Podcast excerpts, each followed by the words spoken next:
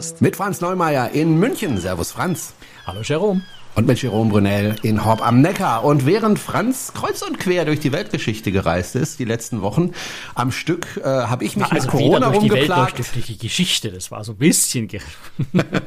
Ich habe mich in der Zeit ein bisschen mit Corona rumgeplagt, aber milder Verlauf einigermaßen. Und ähm, ja, jetzt geht's mir aber wieder gut. Ähm, meine Stimme vielleicht noch ein bisschen dunkler als sonst. Es kann aber auch daran liegen, dass wir am relativ frühen Morgen aufzeichnen. Also wir, wir zeichnen ja quasi mitten in der Nacht auf. Es ist kurz nach zehn. Am Sonntag. Also bei meiner Zeitverschiebung ist natürlich schon so ein bisschen mit Jetlag. Ist 10, ist eher so sechs Stunden zurück. Ich komme ja gerade aus Miami zurück, äh, so 4 Uhr morgen, ja. Aber ich bin schon eigentlich schon ganz fit wieder. Okay, und ähm, du warst jetzt 25 Tage lang unterwegs. Und zwar in den USA, in Kanada, in der Karibik, mit der Freedom of the Seas, mit der MSC Seashore, mit der Seaburn Venture. Du warst also echt viel unterwegs, während ich, wie gesagt, mich hier mit Corona rumgeplagt habe. Ja, gehst du mal auf Reisen, dann kriegst du kein Corona. In Deutschland ist die Rate gerade viel zu hoch. Flüchte. Ja, ja gut, wir haben jetzt schon wieder eine, eine, eine Inzidenz von über 1000. Also die offizielle Inzidenz äh, wahrscheinlich ist viel höher. Sei es drum. Wir wollen ein bisschen jetzt nicht über die einzelnen Reisen sprechen. Das werden wir in den nächsten Folgen Stück für Stück machen, sondern wir wollen einfach mal darüber sprechen, äh, wie du das Ganze organisiert hast, wie du das Ganze geplant hast, äh, was es da so zu beachten galt, was gut gelaufen ist, was vielleicht nicht so gut gelaufen ist, weil es war doch relativ kompliziert, ähm, diese ganzen Reisen hintereinander ähm, zu machen. Einerseits natürlich mit der Organisation von Flügen, mit, mit den Schiffen und so weiter, aber dann auch mit den ganzen Testereien, äh, Corona-Maßnahmen und so weiter. Das war ja nicht so ganz einfach. Ne? Da hast du, glaube ich, drei Leute angestellt gehabt, die für dich die ganzen Planungen übernommen haben, oder? Es wäre praktisch gewesen, wenn ich die drei Leute gehabt hätte, ja. Also 25 Tage war wirklich die längste Reise, die ich, äh, ich glaube, überhaupt jemals. Äh, nach, nach dem Abitur war ich mal in den USA für drei Monate, aber äh, ansonsten habe ich wirklich, das ist die längste Reise, die ich seit sehr, sehr langer Zeit gemacht habe. Und es war insgesamt schon ein bisschen kompliziert. Ja. Es war drei Reisen hintereinander, jeweils eine Nacht im Hotel dazwischen, ähm, dann wirklich von Schiff zu Schiff. Äh, war nicht so einfach und ich habe es ehrlicherweise unterschätzt. Also ich glaube, ich würde das in der Form nicht nochmal machen, obwohl es erstaunlicherweise alles gut gegangen ist am Ende. Es hat alles funktioniert, aber es waren schon so ein paar Knackpunkte, Risikopunkte drin, wo, wo Dinge hätten ordentlich schief gehen können. Also es hat geklappt, aber die Organisation war sehr, sehr aufwendig. Ich habe es wirklich unterschätzt nochmal. Also mir war klar, dass da viel dranhängt, aber ich habe es nochmal unterschätzt, wie viele Details dann doch Schwierigkeiten. Also für die, die, die zweite Reise war mit MSC, mit der MSC-Show ab äh, Miami. Äh, MSC besteht immer noch auf ausgedruckt, auf Papier ausgedruckten Reiseunterlagen. Die ganzen Informationen, Material kam aber per Mail so spät, dass ich schon in den USA war. Und dann denkt man sich, ja, ist ja nicht so schwierig, aber versuch mal, wenn du im Hotel oder am Schiff unterwegs bist, irgendwo einen Drucker aufzutreiben, wo du, wo du plötzlich äh, einfach mal 15 Seiten Reisedokumentation ausdrucken kannst. Also da geht's wirklich um solche Sachen dann. Da hat mir dann äh, der, der Concierge äh, von der, vom, vom Diamond Club, ich bin bei Royal Caribbean, habe ich einen relativ hohen Status, weil ich da, weil wir auch privat schon sehr viel mit Royal Caribbean gefahren sind, hat mir dann der Concierge in der, in der Diamond Lounge äh, geholfen beim Ausdrucken äh, von den Unterlagen. Ähm, ich überlege gerade, bei, bei MSC musste ich auch nochmal irgendwo ausdrucken. Da habe ich, glaube ich, in irgendeiner Bibliothek, ich weiß es gar nicht mehr genau. Nee, das war auch auf der Freedom. Da wollte ich den Concierge nicht, nicht nochmal belästigen und bin dann in die Bibliothek und habe versucht, wo auch ein Drucker steht, wo man doch als Gast äh, drucken kann. Ähm, aber da muss man sich dann wirklich das Dokument, was man ausdrucken will, eben per E-Mail zuschicken, dann per Webmail auf diese E-Mail zugreifen, dann kann man dort äh, auf dem Gästedrucker also auch kostenlos ausdrucken. Ähm, das klingt alles relativ einfach, aber am Ende bist du dann so eine Stunde damit beschäftigt, bis du, bis du zwei Seiten ausgedruckt hast. Ähm, Und das ist dann schon schwierig. Genau, das äh, mein, mein Corona-Test. Also ich habe für MSC habe ich noch einen Corona-Test gebraucht und das Testergebnis wollte ich natürlich irgendwie auch nochmal ausgedruckt äh, haben. Und ja, das hat mich ungefähr eine Stunde dann Aufwand gekostet, bis ich es wirklich ausgedruckt gekriegt habe in der Bibliothek dort. Also solche Dinge, mit denen du zu tun hast, ja. Oder die Einreiseregeln nach Kanada. Ich bin äh, nach, nach der MSCC Show bin ich von Miami nach St. John's in Kanada geflogen, um auf die Seaborn Venture zu gehen. Ähm, und Kanada, und das, der, der Flug dorthin ging am 1. Oktober. Und Kanada hat genau zum 1. Oktober seine ganzen Einreisevorschriften aufgehoben. Äh, die Schwierigkeit war nur, äh, dass ich von Seaborn Venture natürlich noch bis äh, von, von Seaborn bis drei Tage vor Abflug noch die Info hatte, ich brauche aber noch einen Test und äh, ich muss noch die ganzen Einreiseformulare ausfüllen und das war in Kanada wirklich kompliziert. Ähm, also das waren auch so, so relativ kurzfristige Dinge, wo du dann schnell reagieren musst. Ich hatte den, den, den, den videoüberwachten Test, da können wir nachher noch kurz drüber sprechen, ähm, hatte ich schon gebucht und geplant, damit ich den irgendwie machen konnte äh, für, für diese Einreise. War dann doch nicht nötig, ähm, aber organisiert hatte ich es natürlich schon. Also es ist schon, es ist schon ziemlich kompliziert, so drei Reisen hintereinander zu hängen. Aber selbst wenn man das mal ausblendet, weil das der normale Hörer bei uns wahrscheinlich nicht macht, so, ein, so eine Verrücktheit, ähm, selbst für eine einzelne Reise hast du eben zu kämpfen mit solchen Dingen, wie du brauchst zum Beispiel bei TUI Cruises aktuell einen Test, der nicht älter als 24 Stunden sein darf. Das versuch mal hinzukriegen, wenn du eine Abfahrt in den USA hast und einen Tag vorher anreist und im Hotel übernachtest. Dann schaffst du die 24 Stunden nicht mehr, wenn du den Test in Deutschland machst. Also das sind schon so, so äh, Dinge, mit denen man kämpfen muss und wo man sehr, sehr genau planen und vorbereiten muss. Deswegen hast du schon recht, so drei, also ein Angestellter hätte vielleicht auch gereicht, aber so ein, so, so ein Sekretär, Sekretärin, ähm, Assistenzdienste leistender, gender korrekt formuliert, ähm, wäre ganz praktisch gewesen, ja. Mhm. Und, und jetzt ist es ja auch so, man muss ja auch ständig auch gucken, ähm, ob sich irgendwas ändert, ne? Ähm, ja, klar. Also da, da habe ich sowieso ständig einen Blick drauf. Inzwischen hat mich da nicht so viel überrascht. Aber wie gesagt, die, die, die Regeln für Kanada, die sind sehr, sehr kurzfristig von heute auf morgen komplett entfallen. Das wäre so die größte Herausforderung eigentlich gewesen. Ich hätte nach Kanada ein Einreiseformular für die Flugeinreise ausfüllen müssen. Dasselbe Einreiseformular den Tag drauf nochmal für die Einschiffung auf das Schiff. Ähm, und ich hätte eben den aktuellen Corona-Test äh, noch nachweisen müssen. Und das wäre allein schon organisatorisch echt kompliziert geworden, beziehungsweise wäre sehr, sehr kurzfristig alles gewesen dann, weil ich von Miami am muss das am frühen Nachmittag, glaube ich, nach Montreal geflogen bin, dort dann irgendwie drei, vier Stunden Aufenthalt hatte und dann nach St. John's weiter. Da bin ich dann um kurz nach Mitternacht erst gelandet. Also ich bin dann mit dem Taxi zum Hotel gefahren und das Hotel hatte schon zu. Also ich musste dann erstmal an der Eingangstür eine Weile klopfen, bis mich der Nachtwächter bemerkt hat, damit ich überhaupt ins Hotel rein konnte. Ähm, da hätte ich dann im Anschluss noch den Test irgendwie dazwischen schieben müssen und, und hoffen, dass, dass, die, dass die Teststelle, die ja dann in Deutschland sitzt bei dieser wiederüberwachten äh, Variante, dass deren Bürozeiten dann dann so früh wieder aufmachen, dass ich das Testzertifikat auch rechtzeitig per E-Mail kriege. Ähm, ja, das waren so die Dinge, mit denen man da zu tun hatte. Und natürlich immer die Sorge, klappt das alles? Weil ich, ja, ich bin um, um Mitternacht dann in St. John's gelandet. Am Nachmittag um fünf ist das Schiff da abgefahren. Ähm, da hätte jetzt mit Flügen nicht allzu viel schief gehen dürfen und auch mit, mit Koffer ja, also ich habe ja eigentlich fast fest damit gerechnet, dass mein Koffer irgendwo in Montreal oder so hängen bleibt und ich dann auf die Seaborn Venture ohne Koffer gehe. Und dann waren da erstmal fünf Seetage, das heißt, den Koffer nachliefern wäre dann auch erstmal gar nicht gegangen. Ähm, da waren schon so, so Zittermomente dabei, wo ich mir dachte, gut, was machst du jetzt eigentlich, wenn der Koffer nicht ankommt? Jetzt ist ja das Testen zu Hause gut und schön oder an der Teststelle, aber manchmal ist das schwierig, Franz, weil beispielsweise am Sonntag vielleicht äh, nicht so viele Stationen geöffnet sind, um Tests zu machen, wenn man zum Beispiel am Montag losreist und man ja in bestimmten Zeiten diese Tests braucht. Äh, da gibt's aber auch eine Lösung, die du da gefunden hast, nämlich das Testifly heißt das. Äh, was ist das genau? Wir haben, glaube ich, glaub ich, mal kurz drüber gesprochen im Podcast, aber vielleicht erklärst du es nochmal. Ja, also das wird halt jetzt vor allem in der, in der Wintersaison, glaube ich, für ganz viele Leute äh, eine ganz spannende Lösung, weil, also TUI Cruises zum Beispiel hat eine Testfrist 24 Stunden vor Einschiffung, mit Ausnahme von, von USA, Karibik, da darf es 24 Stunden vor Abflug sein, aber auch nur dann, wenn man quasi mit TUI Cruises mit dem Charterflieger am selben Tag da anreist. Äh, schlauerweise reist man eigentlich einen Tag früher oder zwei Tage früher an, dann kann man das nicht machen. Also da brauchen wir das zum Beispiel. Ähm, MSC verlangt Tests für Europäer, also ganz, ganz absurde Sache. Ne? Also ich bin auf der MSCC-Show gefahren, ähm, ganz viele Amerikaner und ein paar Europäer. Die Amerikaner haben keinen Test für die Einschiffung gebraucht, die Europäer schon. Ähm, und das sind so Situationen, wo man irgendwie unterwegs einen Test organisieren muss. Und wenn ich jetzt so gucke, in den USA kostet ein Antigen-Test, wenn man den dort organisiert kriegt, gleich mal 160 Dollar. Also wirklich ein Antigen-Test kostet da 160, 180 Dollar. Das ist eigentlich völlig absurd.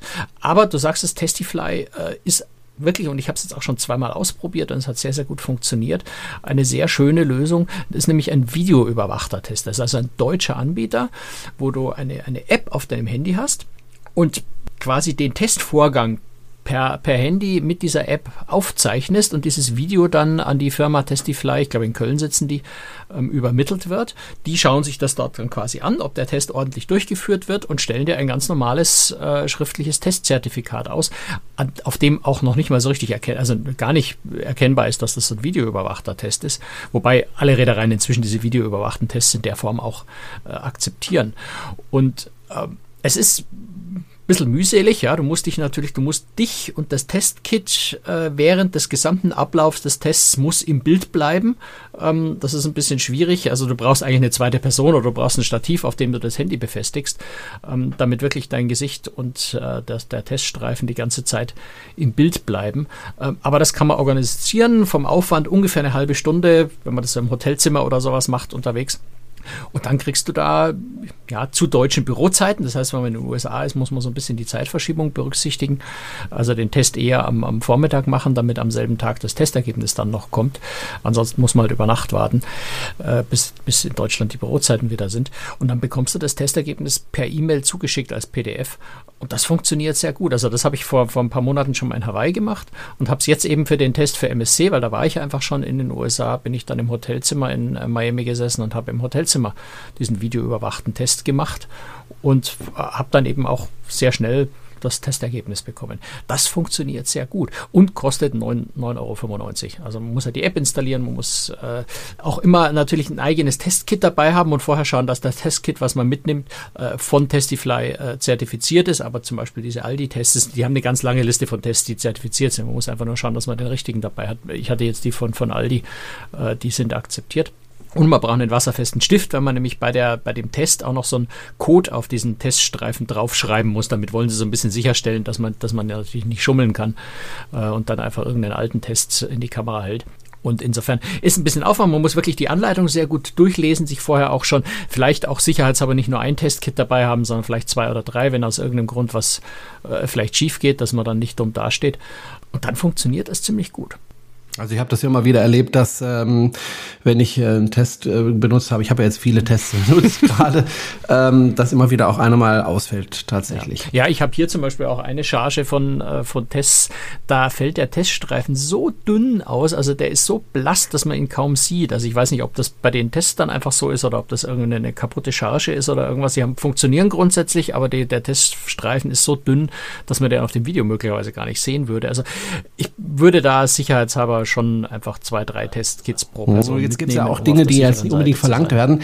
Ähm, äh, das ist die andere, da, das sagst du gerade, also wenn ich da noch schnell reingreifen ja. darf, ich würde generell ja. immer zwei, drei Testkits pro Person dabei haben, weil äh, ja, ich, ich, ich bin auf Kreuzfahrt, plötzlich fängt mein Hals an zu kratzen da würde ich jetzt erstmal ungern ins Hospital gehen wollen, damit der Test dann dort positiv ausfällt und sofort dieser ganze Quarantäne-Irrsinn anfängt. Ich würde, glaube ich, erstmal lieber mich selber testen wollen und schauen müssen, was ist eigentlich Sache.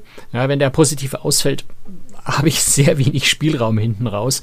Ähm, dann werde ich mich letztendlich trotzdem offiziell melden müssen. Ähm, aber also mir wäre dann immer wohler, wenn ich, wenn ich selber erstmal weiß, bevor das in die offiziellen Kanäle geht. Insofern würde ich da auch jedem empfehlen, erstmal ein paar Testkits noch auf die Reise mitzunehmen, damit man erstmal ja für sich selber Sicherheit schaffen kann, bevor man da offiziell testen lässt. Hm. Aber was sich auf jeden Fall anbietet, äh, bevor man überhaupt auf ein Schiff geht, ist Impfungen und auch den Booster. Denn dann ist man oftmals auf der sicheren Seite. Ähm, und klar, wenn man erkrankt ist, einen PCR-Test machen. Denn dieser genesenen Nachweis hilft ja dann auch oft, äh, um Tests umgehen. Und das, was du gerade gesagt hast, eben Kits mitnehmen und äh, die kosten ja nicht viel. Und äh, ich würde sogar mehr als zwei oder drei nehmen. Ich würde fünf bis zehn mitnehmen. Gut, das ist halt immer die Frage, wie viel Platz mit dem Koffer da ja. wie viel man da mitschleppen Ja, will. richtig. Ähm, richtig. Und ähm, ja, ja, dass man einfach auf der sicheren Seite. Muss ja. aber jeder für sich selber entscheiden. Du hast den Genesenen-Status ne? gerade angeschrieben. Also im Moment lassen sich ja ganz viele Leute nicht mehr PCR testen, wenn sie positiv sind. Denken sich, ja, ich zum genau, Beispiel. Sagst du, ich weiß ja eh, äh, dass ich es habe, wozu soll ich noch PCR-Test? Ähm, für Reisen kann so ein, Anti, äh, so, ein genesenen Zertifikat durchaus noch Vorteile haben. Also Bei Kanada wäre es so gewesen, ähm, dass ich, dass mir dieses, dieser genesenen Status, die haben den, glaube ich, sogar für 180 Tage gelten lassen, ähm, der genesenen Status hätte mich bei den alten Regeln vor dem 1. Oktober, hätte mich vor Zufallstests bei der Einreise bewahrt. Also Kanada hat zum Beispiel bei der Einreise äh, willkürlich äh, Leute rausgegriffen und gesagt, du machst jetzt trotz allen Nachweisen äh, noch einen Test bei uns. Ähm, der Genesenen-Zertifikat, äh, das Genesenen-Zertifikat hätte mich vor diesem Zufallstest da zum Beispiel bewahrt.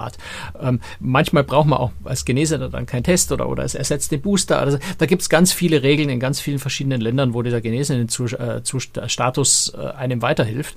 Insofern würde ich, wenn man Reisen plant, eigentlich immer einen PCR-Test machen, um diesen genesenen Nachweis zu haben. Der kann helfen. Und es, die Schwierigkeit ist halt im Moment nach wie vor für Reisen, dass du nicht so genau weißt. Also du buchst eine Reise für nächstes Jahr im März. Äh, keine Reederei wird dir im Moment garantieren, welche Regeln im März nächstes Jahr gelten. Ähm, das heißt, wenn du jetzt ungeimpft bist ähm, und die Reederei sagt, im Moment akzeptieren wir Ungeimpfte, heißt das nicht, dass es im März auch noch so sein wird. Und insofern, ja, also ich, ich würde sagen, wenn ich eine Reise plane, ich würde gucken, dass ich geimpft und geboostert bin. Das bringt einen auf eine halbwegs sichere Seite. Klar kann ich die Reise stornieren, wenn die Reedereien ihre Regeln ändern. Wobei auch das, glaube ich, inzwischen nicht mehr ganz so sicher ist, äh, ob nicht ein Gericht irgendwann mal sagen wird, du konntest eigentlich damit rechnen, dass da wieder strengere Regeln sind und gilt jetzt nicht mal als, als Kündigungsgrund. Äh, ist juristisch ungeklärt, ist, ist unsicher. Insofern würde ich, wenn, wenn jemand sagt, ich möchte unbedingt auf die Reise gehen, ist man sicher getestet, äh, geimpft und geboostert auf der sicheren Seite, auch wenn jetzt sicher der eine, eine oder andere wieder aufjaulen wird und sagen, ich will mich aber nicht impfen lassen. Das, das sei jedem unbenommen. Es ist einfach nur meine Empfehlung zu sagen, man ist auf der sicheren Seite, ungeimpft.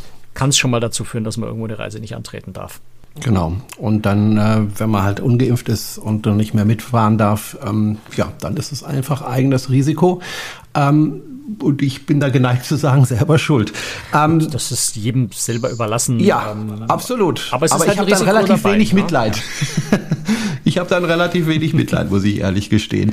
Äh, jetzt, jetzt, jetzt jaulen sie auf mich, aber egal, kann ich aushalten. Ähm, du bist ja jetzt viel gereist, also wie gesagt 25 Tage und jetzt werden viele Hörerinnen und Hörer sagen, naja, ich werde ja nicht 25 Tage reisen, ist mir doch egal, was der da für Probleme hatte mit äh, von einem Schiff aufs andere kommen, soll er mal machen. Ich fahre äh, einmal los und komme einmal an und fliege einmal zurück und das war's. Für mich gilt das alles nicht mehr. Ist aber nicht so, weil es dann doch äh, zusätzlich Probleme gibt, die es früher in dem Maße vielleicht nicht so gegeben hat. Nehmen wir zum Beispiel die Flugzeuge. Also normalerweise ist so, ich buche mir meinen Flug zum Schiff, beziehungsweise da ist schon meine erste Frage, was ist denn ähm, günstiger und was ist besser? Also ich weiß, was besser ist, nämlich das Flugzeug über die Reederei zu, zu buchen, weil wenn es ein Problem mit dem Flugzeug gibt, ist die Reederei in der Pflicht und nicht ich. Das ist der große Vorteil. Was ist eigentlich günstiger, Franz, wenn ich über die Reederei buche oder wenn ich äh, selber buche? Weil die Reedereien haben doch eigentlich die Möglichkeit, ganz viele Flüge zu buchen und dadurch einen Rabatt zu ja, bekommen, kann, oder? kann man so pauschal nicht sagen. Also wenn jetzt eine Reise ab, ab Palma de Mallorca startet, ist wahrscheinlich der Flug mit der Reederei günstiger günstiger. Wobei nach Palma gibt es dann auch wieder extrem billige Einzelflüge. Also ich glaube, das muss man im Einzelfall sich anschauen und vor allem halt wirklich diese Risikoabwägung machen. Äh, wie du sagst, wenn ich über die Reederei buche, dann ist es vielleicht ein bisschen, kann es teurer sein. Ähm, manchmal ist es günstiger, meistens ist es teurer, muss man ehrlicherweise so sagen. Aber ich habe halt diese Sicherheit, zumindest die finanzielle Sicherheit. Die Kreuzfahrt werde ich trotzdem nicht erreichen, wenn der Flug storniert wird. Ähm, aber ich bleibe halt da nicht auf meinen Kosten sitzen. Wenn ich mir jetzt privat, also meine Flüge, die jetzt, die jetzt in die USA gingen, waren jetzt nicht in diesen üblichen äh, Reedereipaketen gebucht. Ähm, wenn ich jetzt meinen Flug von äh, Miami nach Kanada aus irgendeinem Grund verpasst hätte oder der Flug abgesagt worden wäre, ähm, hätte ich das Schiff äh, in St. John's, die Seaborn Venture, nicht erreicht. Und dann erreiche ich sie einfach nicht. Und dann sitze ich in Miami oder möglicherweise wäre ich in Montreal gestrandet und wäre dann in Montreal gesessen. Ähm, und was mache ich dann eigentlich?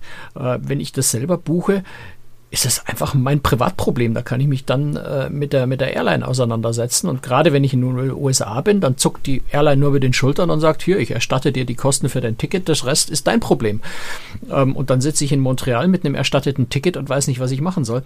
Also Ich glaube, das muss man wirklich im Einzelfall sich sehr, sehr genau anschauen, was für den jeweiligen Flug relevant. Also wenn ich jetzt eine, eine Karibik-Kreuzfahrt ab Barbados mache und ich habe einen Direktflug von, weiß ich gar nicht, ob es die gibt, Frankfurt, Barbados, von, von London weiß ich, da gibt es Direktflüge nach Barbados, äh, weil die britischen Kollegen nämlich von dort direkt nach Hause geflogen sind.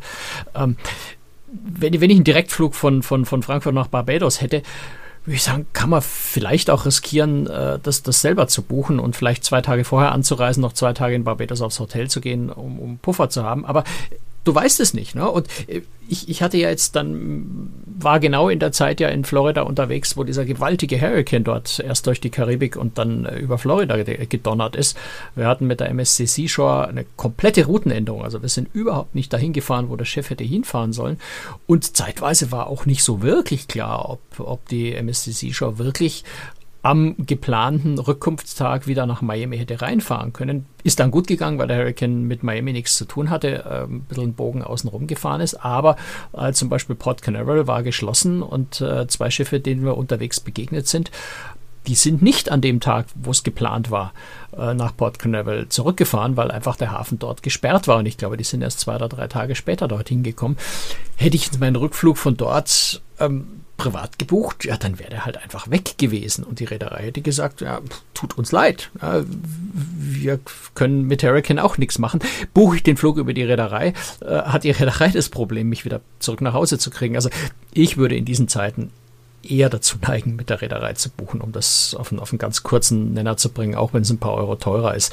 Ähm, weil der Ärger da hinten raus ist einfach viel, viel größer ist als das, äh, das, das bisschen Geld, was man vielleicht spart. Ein anderes Problem ist ja, dass die äh, Luftfahrtgesellschaften ja auch teilweise einfach Flüge stornieren, also dass die Flüge gar nicht mhm. stattfinden.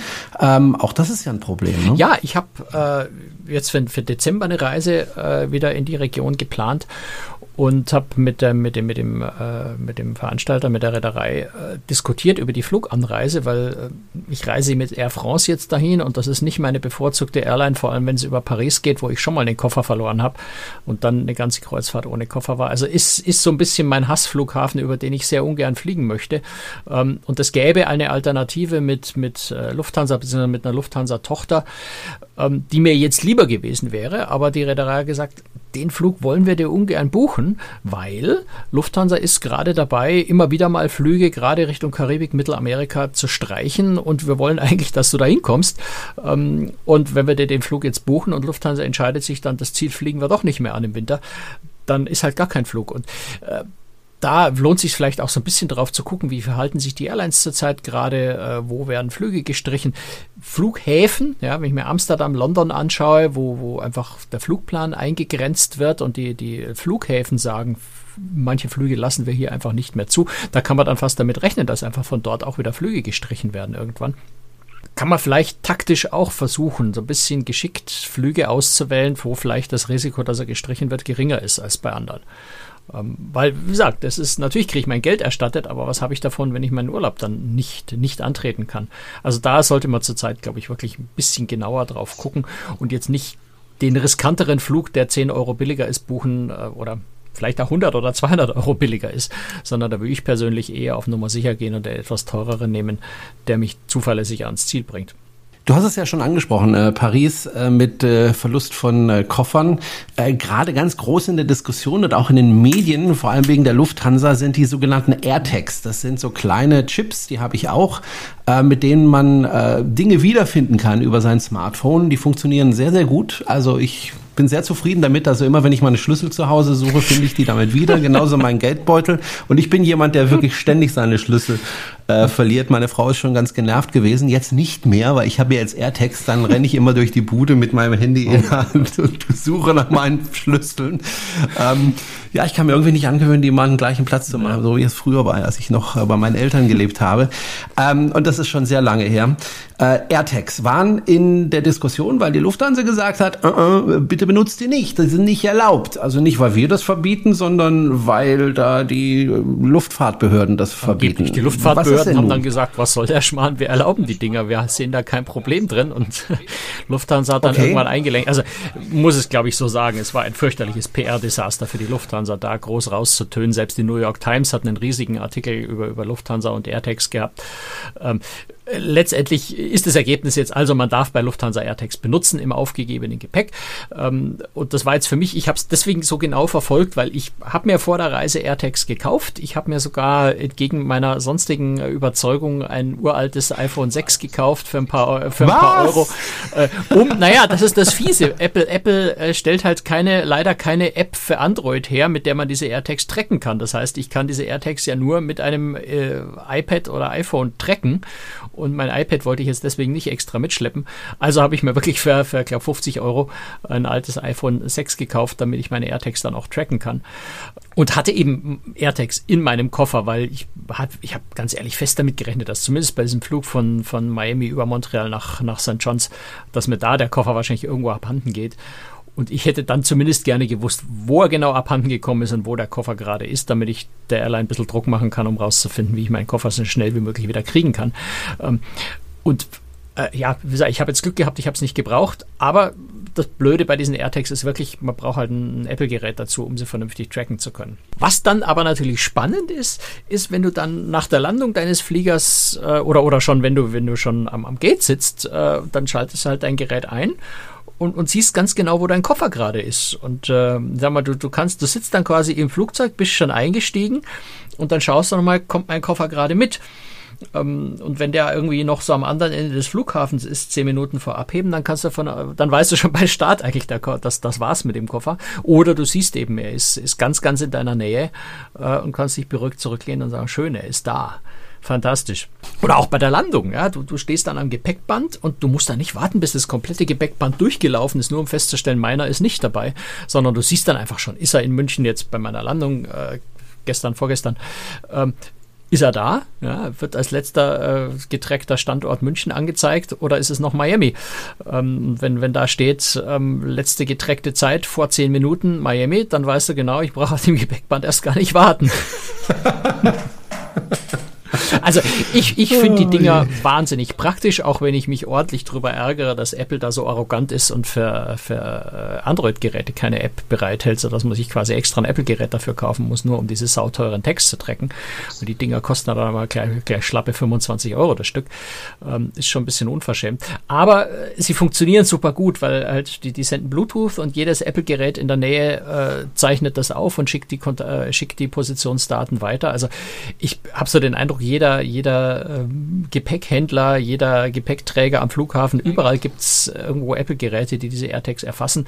Man kann da wirklich sehr, sehr genau nachvollziehen, wo der Koffer gerade ist. Und das war schon zugegebenermaßen, hat mir sehr viel Seelenruhe verschafft auf der Reise, immer zu wissen, mein Koffer ist noch da. Also ich, ich nutze die ja auch, die Dinger, und äh, ich hatte am Anfang so ein, weil du kriegst diese AirTags ähm, nackt. Das heißt, da ist Genau, du musst dabei, ja noch mal um was kaufen, irgendwo, um irgendwie einen Anhänger oder so. Genau. Sowas. Wobei, die kriegst du die mittlerweile auch für zwei, drei Euro äh, und zwar gute Qualität, das ist okay.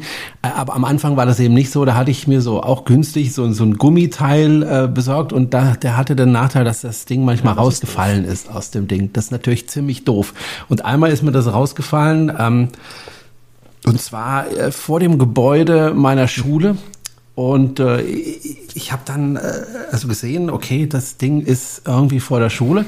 Habe es beim ersten Mal nicht gefunden und beim zweiten Mal habe ich es tatsächlich im Gully gefunden. Also wirklich irgendwie, ich musste den Gully aufmachen und das Ding daraus fischen, aber ich habe es wiedergefunden. Also das ist erstaunlich, äh, wie gut es dann tatsächlich funktioniert. Ähm, ja, das äh, die Geschichte aus meinem Also Leben. vielleicht noch schnell ergänzt, ähm, es gibt auch von, von Samsung ja. ein System, der Name fällt mir jetzt gerade nicht ein, äh, das dann wieder... Ich wollte gerade sagen, es gibt ja auch für, für Android, gibt's ja auch Ja, ja gibt's auch. Ähm, wobei jetzt dieser ganze aktuelle Streit, der ging wirklich um die AirTags und bei den AirTags mhm. ist inzwischen also auch bei der Lufthansa vor allem geklärt und also auch die europäische Luftfahrtbehörde, auch die amerikanische Luftfahrtbehörde, auch die amerikanische Sicherheitsbehörde, die TSA, äh, haben alle die AirTags freigegeben für die Benutzung im aufgegebenen Gepäck. Im Handgepäck darf ich es ja sowieso haben, aber im aufgegebenen Gepäck, wo es finde ich am meisten sinnvoll ist. Ähm, also das ist freigegeben, man darf die Dinger wirklich benutzen und zwar im eingeschalteten Zustand. Das war ja die Lächerlichkeit von Lufthansa, die gesagt haben, ich darf die schon mitführen, aber ich muss ja ausschalten, also die Batterie rausnehmen, dann kann ich es mir auch gleich sparen, wenn ich die Funktionalität abschalte. Also das ist inzwischen geklärt. Für das, das Samsung-System ist es noch nicht ganz so geklärt. Also da ist noch nicht so, noch, noch nicht so richtig äh, sicher, ob die jetzt noch als sendende Geräte, die man ja im aufgegebenen Gepäck nicht haben darf, äh, zugelassen sind. Ich denke aber, das wird sich auch auf absehbare Zeit äh, einfach klären, dass man vermutlich die Dinge auch benutzen darf. Und ich habe auch beim Hinflug den AirTag bei Lufthansa schon im Gepäck gehabt und natürlich hat niemand was gesagt, obwohl es da eigentlich offiziell verboten war von der Lufthansa. Ähm, also mir ist kein Fall bekannt, wo, wo irgendwo ein Koffer deswegen nicht transportiert worden wäre. Insofern durchaus, wer die 25 Euro pro Koffer investieren will, es verschafft ein bisschen Seelenruhe, wenn man wissen will, wo der Koffer ja. gerade ist. Ja, und die sind auch so ganz praktisch. Also nicht nur für die Koffer auf der Reise, sondern eben für Schlüssel, für Geldbeutel. Man kann es auch in den Geldbeutel reinmachen. Wenn der Geldbeutel geklaut wird, kann man den ja, trecken. Das, äh, das kann durchaus hilfreich sein. Äh, manche machen das auch zum Beispiel in Wohnwegen rein. Ja, also Wohnwegen werden ja auch ja. gerne mal gestohlen ähm, damit man die Wohnwegen dann, weil die finden das, wenn man es gut versteckt, finden das die Diebe nicht, diesen, diesen Trecker und können dann auch nichts dagegen tun, dass das Ding getrackt wird. Also das ist schon sehr, sehr praktisch. Ähm, wie gesagt, das ist nicht ganz günstig, da gebe ich dir recht, aber ich persönlich finde, das lohnt sich und äh, funktioniert ganz gut. Ähm, Jetzt ist natürlich die Möglichkeit, wenn ich kein, kein Gepäckstück äh, verlieren möchte, dann nehme ich einfach keins mit. Mhm. Ich nehme einfach zwei große äh, Handgepäckstücke mit ähm, und, und reise dann damit. Und äh, auf dem Schiff habe ich ja sowieso alles, was ich brauche. Und zwei Unterhosen reichen ja auch ne, für zwei ich Wochen. Ehrlicherweise, pro Woche also eine Unterhose. fand ich jetzt, fände ich jetzt ein bisschen wenig, aber ich habe auf meiner langen Reise wirklich gemerkt, ich hatte viel zu viel Gepäck dabei. Ich, hab, ähm, ich hatte mhm. einen großen Koffer, also ich habe mir einen, einen großen Koffer mit 23 Kilo gehalten, ähm, weil ich bei Lufthansa habe ich zwar Status, dass ich zwei Koffer mitnehmen darf. Ähm, aber ich hatte eben aber zwischendrin einen Flug von Barbados nach Miami mit, Air, äh, mit, mit ähm, American Airlines und ich hatte einen Flug mit Air Canada, die zwar zu Starlines gehören, die Lufthansa Bonus äh, Features aber nicht anerkennen. Das heißt, ich hatte auch bei Air Canada nur einen Koffer mit 23 Kilo. Ähm, musste mich also brav daran halten, habe mich sehr eingeschränkt, habe dann zwischendrin äh, auf der MSC Seashore auch gegen Ende mal den Wäschereiservice da an Bord in Anspruch genommen, um einfach mal vor allem Unterwäsche, T-Shirts, solche Dinge einfach mal komplett durchzuwaschen, ähm, damit ich wieder, wieder einen frischen Satz hatte. Ähm, habe aber am Ende, gerade auch bei den T-Shirts, ich habe sehr viel Merino-Wolle-Shirts, äh, die ich jetzt auch nicht in die Wäscherei gebe, weil die zu empfindlich sind, aber die kann man, die sind einfach so, dass man die ja, im Extremfall, wenn man sie nicht komplett durchschwitzt, auch fünf, sechs Mal anziehen kann, ohne dass sie das Riechen anfangen. Ähm, und mit der Ausstattung hätte ich noch viel weniger einpacken müssen. Ich bin noch mit viel zu viel Gepäck eigentlich unterwegs gewesen. Ähm, aber das ist natürlich jetzt eher ein Spezialproblem, wenn man so lange unterwegs ist. Ansonsten, Aber was hältst du denn von der Idee, das, Handgepäck das ist, das ist so die Frage, ja. Also du musst halt einfach schlicht und einfach schauen, äh, kriegst du das auf die Reihe? Äh, also wie viel erlaubt deine Airline, wenn du mit, mit einer Charter-Airline fliegst, wirst du das mit Handgepäck nicht hinkriegen, weil die einfach so restriktive äh, Handgepäcksgrenzen haben und die auch kontrollieren. Ja, muss man mal gucken, welche Airlines kontrollieren dir das, äh, dir das dann sehr genau. Da wirst du nicht hinkommen. Aber wenn du natürlich ähm, schon bei der Lufthansa ist es deutlich großzügiger. Die haben zwar auch relativ strenge Gepäckgrenzen, sowohl was die Größe des Handgepäcks als auch was das Gewicht des Handgepäcks angeht. Ähm, aber da wird nicht so genau kontrolliert. Das heißt, da würde ich mal sagen, man könnte es riskieren. Ich würde das Handgepäck so packen, dass du zwei Stücke hast, von denen du eins zur Not dann doch aufgeben kannst, wenn sie drauf bestehen und sagen, das ist zu viel, das geht als Handgepäck nicht, dann könntest du wenn es darauf ankommt, eins von den Handgepäckstücken aufgeben. Das wäre eine Option. Ähm, oder du guckst dich mal vor allem auch bei amerikanischen Fluggesellschaften um, die haben nämlich da wesentlich größere äh, Spielräume. Also ich habe ich hab mich wirklich äh, damit dann gerettet. Ich habe sowohl bei meinen Air Canada Flügen als auch bei den American Airlines Flügen habe ich dann ein zweites Handgepäck. Ich habe wohlweislich schon eine zweite Tasche mitgenommen, die ich dann als zweites Handgepäcksstück in den richtigen Abmessungen benutzen konnte. Die haben nämlich nur Abmessungsgrenzen. Also du hast darfst ein ein Handgepäckstück, das ist dann der übliche hm, Rollkoffer äh, von der Größe her, plus, plus ein sogenanntes Personal Item, das aber also eine große Laptoptasche sein kann. Da bringst du auch ziemlich viel rein. Und beide Airlines haben nämlich keine Gewichtsgrenzen für das Handgepäck. Das heißt, du kannst alles, was du tragen kannst und was den Abmessungen entspricht, kannst du in das Handgepäck reintun. Ähm, das heißt, ich habe dann einfach meinen Koffer. Kofferwaage ist ein essentielles äh, Stück, was man dabei haben sollte auf solchen Reisen. Äh, mein Koffer halt genau auf die 23 Kilo abgewogen und alles, was da nicht reingepasst hat, kam dann halt ins Handgepäck. Das war eine üble Schlepperei und da habe ich mir ein paar verspannte Nacken und, und Schulterschmerzen dabei geholt, weil es echt schwer war. Ähm, aber damit konnte ich natürlich das Gewicht ausgleichen, beziehungsweise wenn ich sage, ich möchte ohne Handgepäck fliegen und habe eine Sieben-Tage-Reise jetzt oder sowas, ähm, kann man das dann schon mit Handgepäck schaffen. Aber man muss halt wirklich die Gepäckregeln der Airline sehr, sehr genau anschauen. Da kann sich dann vielleicht auch lohnen, mal mit einer amerikanischen Airline zu buchen, statt mit, mit Lufthansa, ähm, wenn die großzügige Regeln haben. Das muss man sich sehr genau anschauen. Was man, was man denke ich, grundsätzlich machen sollte ins Handgepäck, sollte einfach so ein Not... Ähm, Notklamotten sein. Also sprich, äh, ein paar Unterhöschen, ein paar T-Shirts vielleicht, zwei, drei Stück und ähm, ja, falls der Koffer halt weg ja, ist. Also da, ja, ja, natürlich. Also das habe ich bei vor allem, ich habe ja vorhin schon gesagt, bei, bei, dem, bei dem Anschlussflug über Montreal habe ich eigentlich fest damit gerechnet, dass mein Koffer nicht ankommt. Ähm, da habe ich bevorzugt ins Handgepäck ebenso diesen Notsatz reingetan und gedacht habe, gut, das brauchst du auf dem Schiff die nächsten fünf Tage auf jeden Fall. Ähm, das ist essentiell. Und da brauche ich jetzt nicht fünf Sätze Unterwäsche, äh, sondern ich brauche zwei, weil eins kann ich dann am Abend immer waschen und im, in, der, in der Dusche aufhängen. Das ist bis zum nächsten Tag trocken. Also da kommt man mit zwei Sätzen irgendwie aus, ähm, auch mit T-Shirts oder sowas. Ähm, aber Schuhe brauche ich einfach essentiell, beziehungsweise wenn ich in die Karibik fahre, nach Kanada geflogen, da gab es, war es irgendwie 8 Grad in der Nacht, da hatte ich wärmere Schuhe an, aber die Flipflops habe ich mir halt dann auch sicherheitshalber ins Handgepäck getan. Aber was man bei der ganzen Geschichte natürlich auch noch überlegen kann, ist, was kann ich zur Not am Zielort auch schnell kaufen?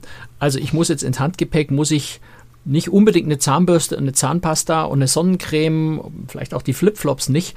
Ähm, ich muss jetzt auch eben nicht fünf oder zehn T-Shirts in das Handgepäck reintun, weil das sind so Dinge, die ich am Zielort oft sehr einfach und schnell nachkaufen kann.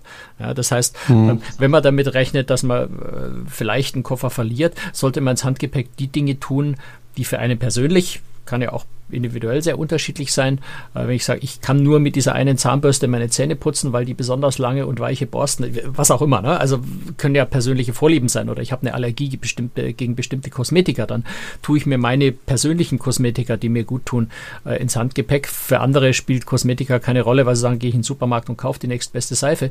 Also das kann sehr individuell sein, aber das, was man essentiell braucht und was man vor Ort vielleicht nicht kaufen kann oder das sehr aufwendig wäre zu kaufen, also zum Beispiel Akkus für ein, Akkus für, ja gut, die darf ich sowieso nicht ins handgegebene aufgegebene Gepäck tun, aber ähm, also bestimmte Dinge, die ich vielleicht vor Ort nicht kriegen würde, und das kann auch zielgebietsabhängig sein, ähm, das sind die Dinge, die im Handgepäck essentiell sind. Und alles andere ist nice to have, weil man es nachkaufen kann.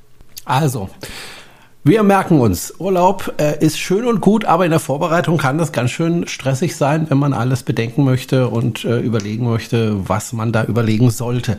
Ähm, aber man sollte es tun, weil sonst äh, könnte es sein, dass der Urlaub nicht so schön genau, wird. Genau, also der, der Aufwand, wünscht, den man ne? vorher treibt, verschafft einem halt dann einen entspannten Urlaub, weil wir auf die Eventualitäten vorbereitet sind. Und wenn es so läuft wie bei mir, dann treten die Eventualitäten alle nicht ein und ich hatte Glück ähm, aber wäre was schiefgegangen, wäre ich ziemlich gut vorbereitet gewesen und hätte mich aus den meisten Situationen vermutlich so halbwegs rausretten können. Wenn Sie uns finanziell unterstützen äh, und wie Sie das tun können, das finden Sie uns auf der Webseite auf großtricks.de. Ähm, wenn Sie uns finanziell unterstützen, dann bekommen Sie immer noch ein kleines Geschenk hinten dran, nämlich eine Aftershow. Und äh, in der Aftershow heute sprechen wir über ein sehr interessantes Thema, nämlich über Internet auf Schiffen. Da gibt es nämlich eine ganz, ganz neue Entwicklung, die ich richtig, richtig gut finde und auf die ich mich sehr freue, weil wenn das wirklich funktioniert, ist das eine ganz tolle Sache. Was es ist, das in der Aftershow.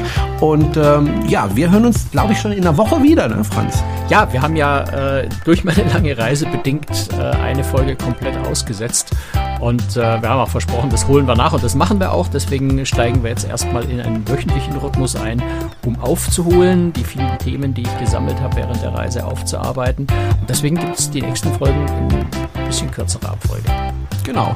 Und äh, ja, Dankeschön fürs Zuhören. Und äh, wenn es Ihnen gefallen hat, dann empfehlen Sie uns weiter. Wir freuen uns über jeden neuen Hörer und jede neue Hörerin. Und ansonsten hören wir uns bereits in einer Woche wieder. Tschüss. Bis. Dann. Ciao. Servus.